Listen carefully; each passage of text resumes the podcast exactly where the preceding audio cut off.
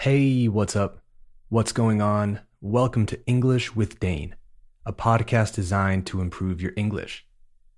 As always, I'm your host, Dane, and you can find me on Instagram and TikTok at English with Dane.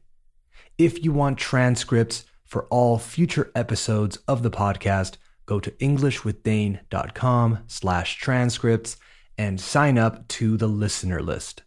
You'll receive full transcripts as soon as each episode comes out so you can follow along without missing a word. That's englishwithdane.com slash transcripts. I really recommend it. It's a great way to improve not only your fluency, but your written comprehension and vocabulary too. So if you haven't signed up, go do that. Today's episode is about listener questions. A lot of you answered the thing I put up on Instagram stories, and you asked me some good questions, so that's what this episode is about. I won't be able to get through all of them because there were a lot, so if I didn't answer yours, I'm sorry about that.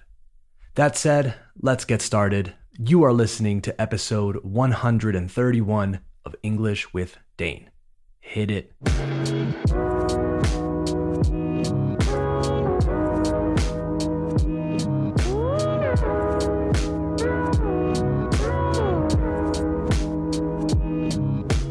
Okay, we have officially started the show, so let's answer some listener questions. The first one is from Ivan, and he asks If you had to learn a language, what would it be? It's a good question. I don't know if I would go for something completely different to the languages I already speak, or something that would maybe be more similar. I kind of want to say Japanese or something like that, something that makes my brain think completely differently. But in reality, it would have to be something more similar to Spanish, maybe like Portuguese or Italian. Let's go with Portuguese. That's my answer. Maybe Japanese would be so hard, I give up after a while and I'm pretty sure it would be easier to practice Portuguese than it would be to practice Japanese with someone. I would end up being that annoying customer at the sushi place trying to speak to everyone in Japanese. Next question. Bati wants to know tips for improving her pronunciation. Thanks for your question, Bati. I think pronunciation is about several different aspects. The first thing is active listening. You need to be paying attention to vowel sounds and syllable stress when listening to native speakers. Listen to their intonation too. So, the melody of their sentences. Then you have to make sure you can make the actual sounds. This is maybe the trickiest part. Over time, our mouth muscles, I guess, get used to making the same sounds because we don't need to make new ones. You speak Spanish all day, so your mouth is used to making particular vowel sounds and consonant sounds. It is super important to practice individual vowel sounds in order to make them second nature. This will take time. In English, we have a lot of vowel sounds that don't really come up in Spanish. That doesn't mean you can't make them though. It means it will take some getting used to. Another important thing relating to pronunciation is the fact that you have to trick your brain a little bit. Normally, when we see a word, we read it in our heads. That sounds weird, but I feel like it's totally true. If you think of the word Australia, you see it in your head and you read it with all the biases of your native language.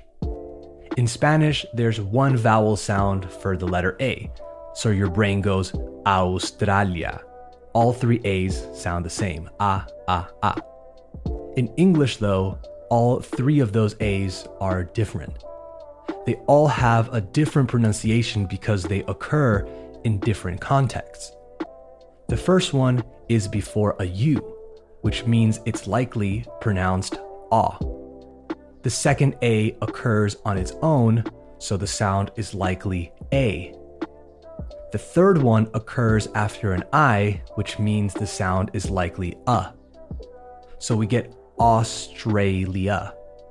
Three A's all pronounced differently. This is a bit of an extreme example, but it's an example that is really good at illustrating or showing why pronunciation can be really tricky in English. So, what I want to say is that you have to understand different vowel sounds, and instead of reading the word, imitating the sound you hear. Don't read, imitate. Your mouth can make that sound, it's just your brain doesn't ask it to. I know it sounds strange, but hopefully you get what I'm saying. This is a good moment to announce that I'm also working on the first English with Dane course as we speak, which will cover all of this way more in depth. It's a pronunciation course, and I will put it up on my website, EnglishWithDane.com, soon. This pronunciation course will cover not only all the vowel sounds and mouth positions along with tips and tricks, but will also outline strategies to help you keep improving long after you do the course. So I'll tell everyone on the show when the course is up. I'm really excited about it and I think it would really help you guys. But yeah, I'll let you know when the pronunciation course is ready to go. All right, next question.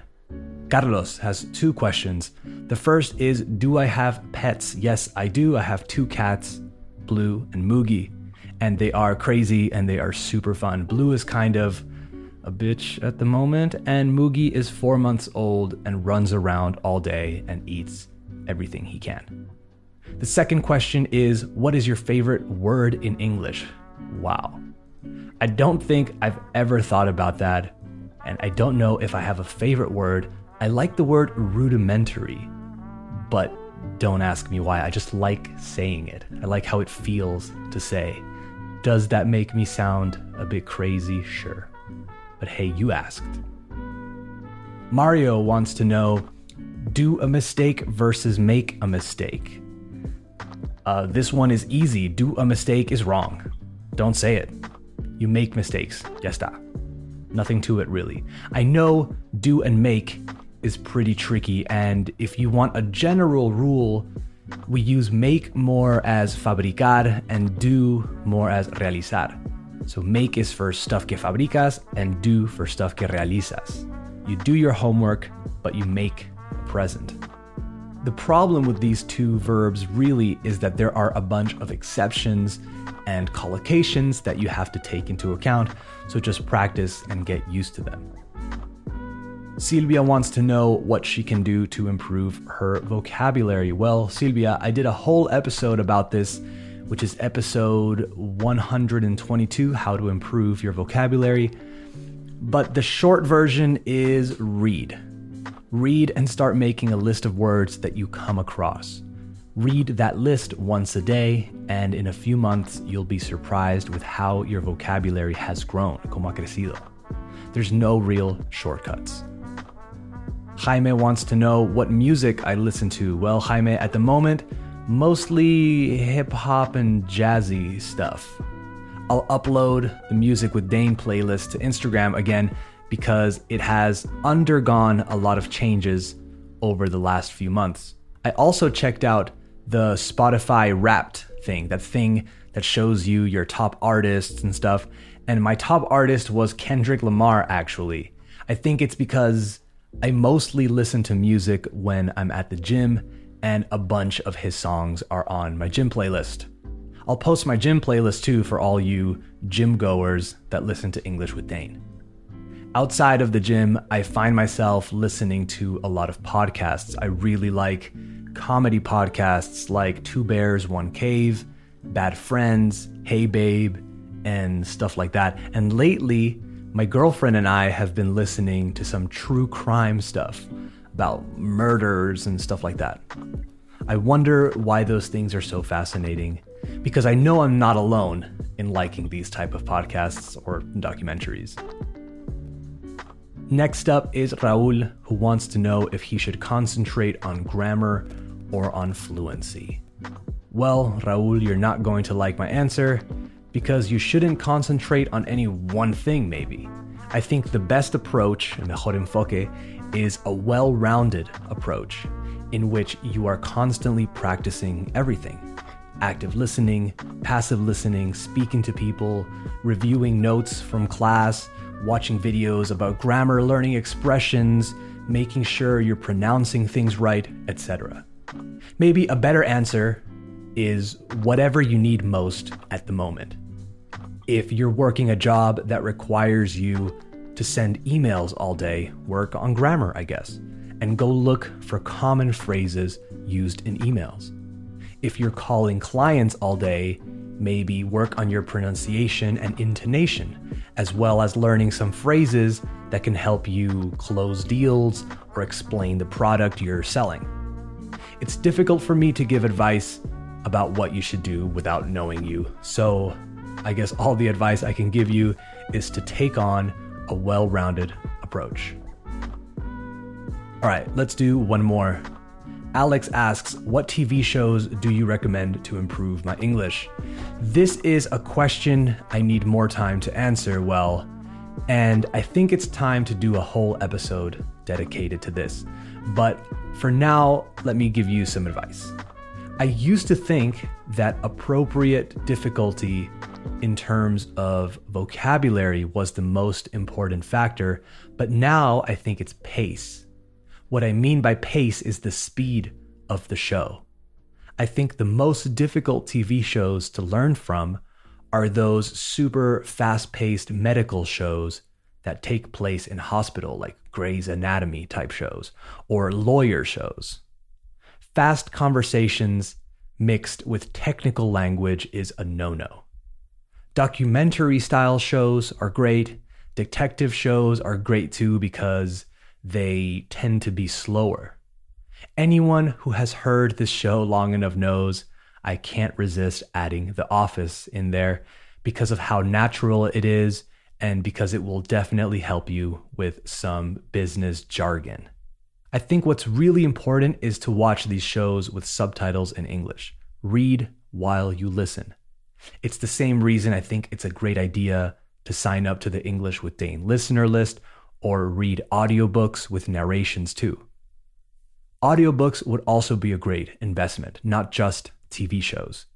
If you have a Kindle, get a subscription to one of these things um, like Audible and download some books and read while you listen. Plus, a lot of these e readers have dictionary capabilities built in so you can check what certain words mean.